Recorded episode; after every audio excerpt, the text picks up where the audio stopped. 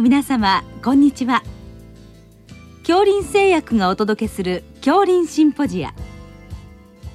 毎週この時間は医学のコントラバシーとして一つの疾患に対し専門の先生方からいろいろな視点でご意見をお伺いしております。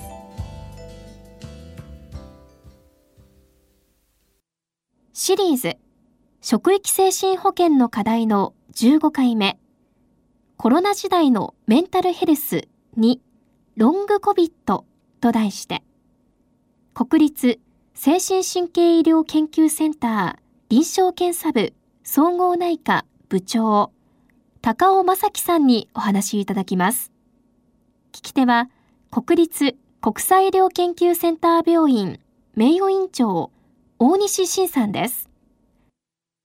高尾先生あの本日はあのコロナ時代のメンタルヘルスというテーマでいろいろお話を伺いたいと思いますのでよろしくお願いいたします。よろしくお願いいたします、今あの新型コロナが非常に蔓延して、まあ、今はオミクロン株が主体だとは思うんですけどもあの、はい、いろいろな症状が問題になっていますが特にあの後遺症がですねかなり多い。ということが、はい、あの分かってきてその対応がいろいろ苦慮されていて、まあ、いろんな問題が分かってきたと思うんですがまずその後遺症の今の状況ですね、そのあたりから、はい、あの教えていただけますでしょうか？はい。あのー、まあ、現在、あの、後遺症っていうことで、はい、まあ、多くの患者さんがあれお見えになるようになりましたけど、まあ、多くの方は、まあ、私たちが、あの、神経内科がバックグラウンドのために、はい、まあ、それを主とされて患者さんが多いですが、うん、多くの方が言われるのは、まず、倦怠感とかですね。はい、それから、あの、いわゆるその、まあ、ブレインフォグっていう言葉でも言われてこられる方もいらっしゃいますけど、あの集中力が低下するとか、うん、あるいは記憶力が落ちたとかですね、はい、あるいはそれによってこう仕事がうまくいかないっていうことを言われる方もいらっしゃいますし、うん、それからあとまあ比較的やっぱり多いのが、まあ、海外のデータなんかでも30%ぐらいとか言われますけど、はい、嗅覚、味覚障害を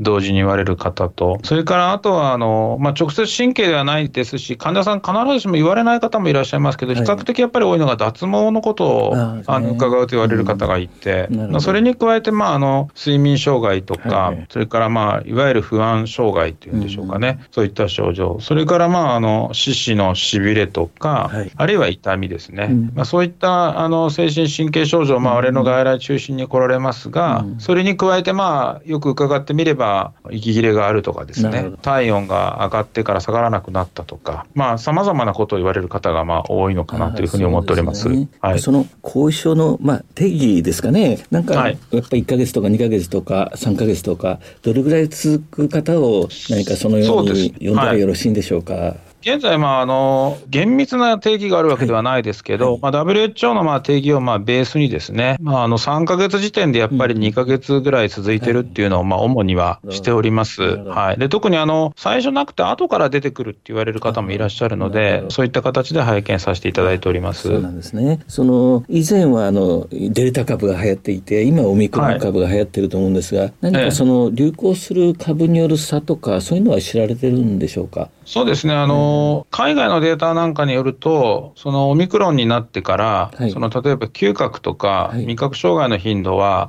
10%ぐらいまで減ってるんではないかというふうなデータもありますけれど、どまあ現実的に外来で見ているときは、あの、症状のある方が来られるので、そうですね。あまりそんな大きな、はい、違いというのは直接は感じられないんですけど、ど。そういったことは言われているかと思います。あとは、その、重症な方が多いとか、なんかそういうのはあるんでしょうか、後遺症が。ああの、コロナの感染の急性期がですか？えー、はいあの必ずしもそういうことはないと思います。なるほど。で、あの、割とあの、急性期の時は発熱とか、咽頭痛といった、いわゆる感冒用の症状だけで、その後からその、いわゆる後遺症というものが強く出てくる方もいらっしゃいますし、必ずしもそういった印象はないのかなというふうに思っております。その後遺症が発生する頻度っていうのは何か分かってるんでしょうか？えっとですね、えー、まあ、症状にもよるのかなというふうに思いますけれど、はい、あの、日本ではあの、慶応大学の福永教授がされた厚労省の研究班の報告があるかと思いますが、それで見ると、あの、まあ、大体診断して、急性期の診断されて3か月ぐらいですけれど、れど、はい、例えばその倦怠感とか疲労感が20%ぐらいですかね、それから味覚、嗅覚障害が10%ぐらいといったた、あるいはまあ集中力も10%ぐらいという報告ありますが、あのかなりその使っているデータベースなんかによっても違いまして、海外なんかではもう少し高い数値の報告もありますので、まあ、何らかの症状っていうと、まあ70%ぐらいになるというふうな報告もありますので、はい、かなり見られるんではないかなというふうに思っております。まあ、こういった後遺症が発生するメカニズムみたいのは少し分かってるんでしょうか、ね、あのまあ、実はおそらくそんなにはよく分かってなくて、はい。はい、あのまあ、ウイルスが直接、例えばまあ神経症状に限ればですね、うんうん、あの脳内に浸潤して起きるというふうな意見もありますし、はい。はい、あるいはまあ間接的にサイトカインとかですね、免疫系を介して起こるというふうな考え方もあります。で、私たちもあの実際にあの COVID-19 で亡くなられた方の病理の、はい、えー、所見なんかも私、病理も見るので見てますが、はい、必ずしもやっぱり脳からはウイルスが検出されないです。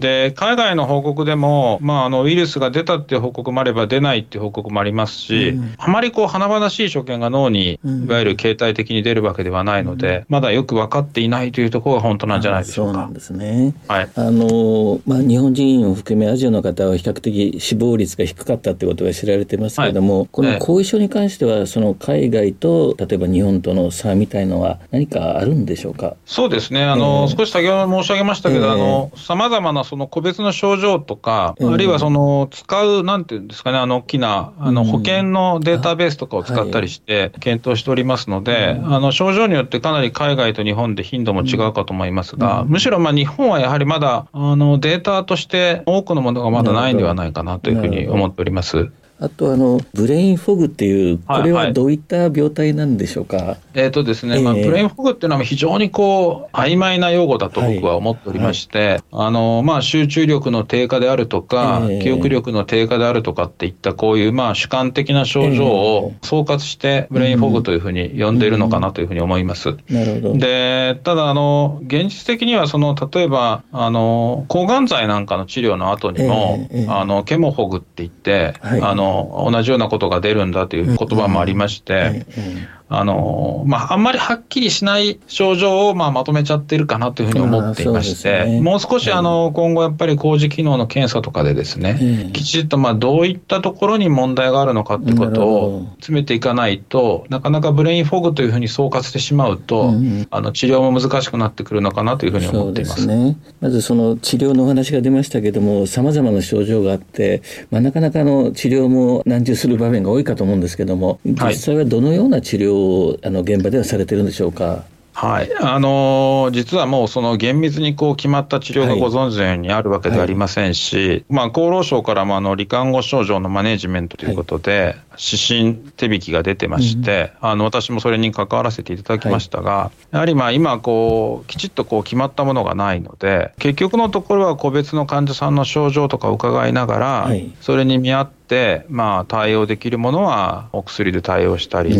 あるいはまああの症状を見るだけということになることもありますし、でただ、その注意しなければいけないなと思ってますのは、あのコロナの感染症後ということで、まあ、我々もそれに引きずられてしまってですね、はいえー、実はもともと背景にある病気があの検性化しているだけであったりとか、うん、たまたまその時期にあの病気が出たんではないかと思われる方もいらっしゃいまして。あのきちっとその辺のことを除外してですね必要なものはやはりその当該科の専門の先生とかそう、ね,、いうふうにあのきちっと依頼させていただかないといけないなというふうには思っております、うんうん、おそらく患者さんはさまざまな症状があって、まあ、かなり不安も抱えていらっしゃると思うんですが、はい、まずはその普段からその信頼関係のあるかかりつけの先生によく相談することじゃないかとは思うんですが、まあ、どういったタイミングでその神経内科とか精神科とかそういう専門家に、あの紹介コンサルトしたらよろしいんでしょうか？あのまあ、タイミングとしてはなかなかその難しいところもあるんですけど、えーえー、一応、まあ、私たちが今考えているのはですね、あのまあ、非常にこう自覚症状が軽くてですね、はい、多角的にまあ所見もなくて、様子が見れそうな場合は構わないと思うんですが、うん、自覚症状が非常に強い場合はですね、はい、もう速やかに一度、あの専門医の先生にご紹介いただいた方がいいんではないかなと思っております。うん、それから、あと、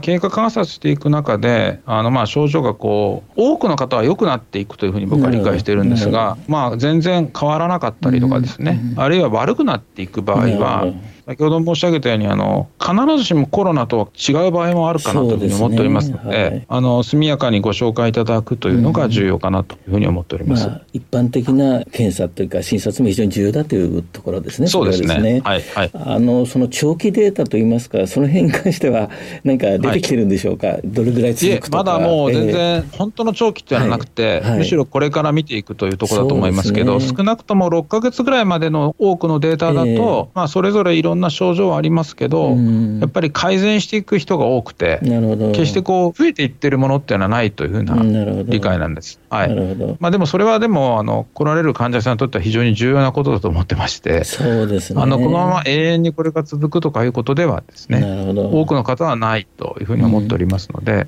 うん、それはまあ今後またさらに多くのデータが集まるといいんではないかなと思っております。はい、さっきあの脳神経系の後遺症のお話がちょっと出ましたけども何かその例えば画像で変化ができるようなあの病態みたいなのが起きることもあるんでしょうか？あの我々がまあ直接見ていてですね、えー、画像でこれだっていうのはまだそんなにないと思うんですけど、ど。まあ、一つはですね、われわれの経験では、あのまあ、先ほど申し上げたような広い意味でのブレインフォグの時に、はい、脳の血流検査なんかをすることがあるんですが、あの得意的なものではないんですけど、血流がの前頭葉とかを中心に低下しているケースがあって、まあ、これはあの海外、まあ、あるいは日本もあると思いますが、あの脳のペットの検査なんかでも代謝が前頭葉とかで低下しているというような報告もありますし、それからあの最近あのイギリスで出たあのデータで一番我々を驚かせたのはあの、はい、脳の萎縮が画像で多数で進んでいるというふうな報告もあったりしますので、あのまあ、画像検査っていうのはいずれにしても先生おっしゃられて非常に重要でありまして、ね、はい、我々も多くのあの患者さんには一度は画像の検査をさせていただいているということだと思います。はい、高尾先生、本日はどうもありがとうございました。どうもありがとうございました。シリーズ職域精神保健の課題の15回目コロナ時代のメンタルヘルス2ロングコビットと題して国立精神神経医療研究センター臨床検査部総合内科部長高尾正樹さんにお話いただきました。聞き手は国立国際医療研究センター病院名誉院長大西晋さんでした。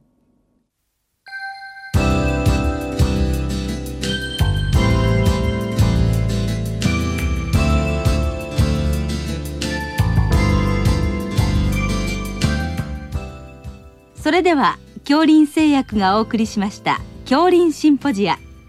来週をどうぞお楽しみに。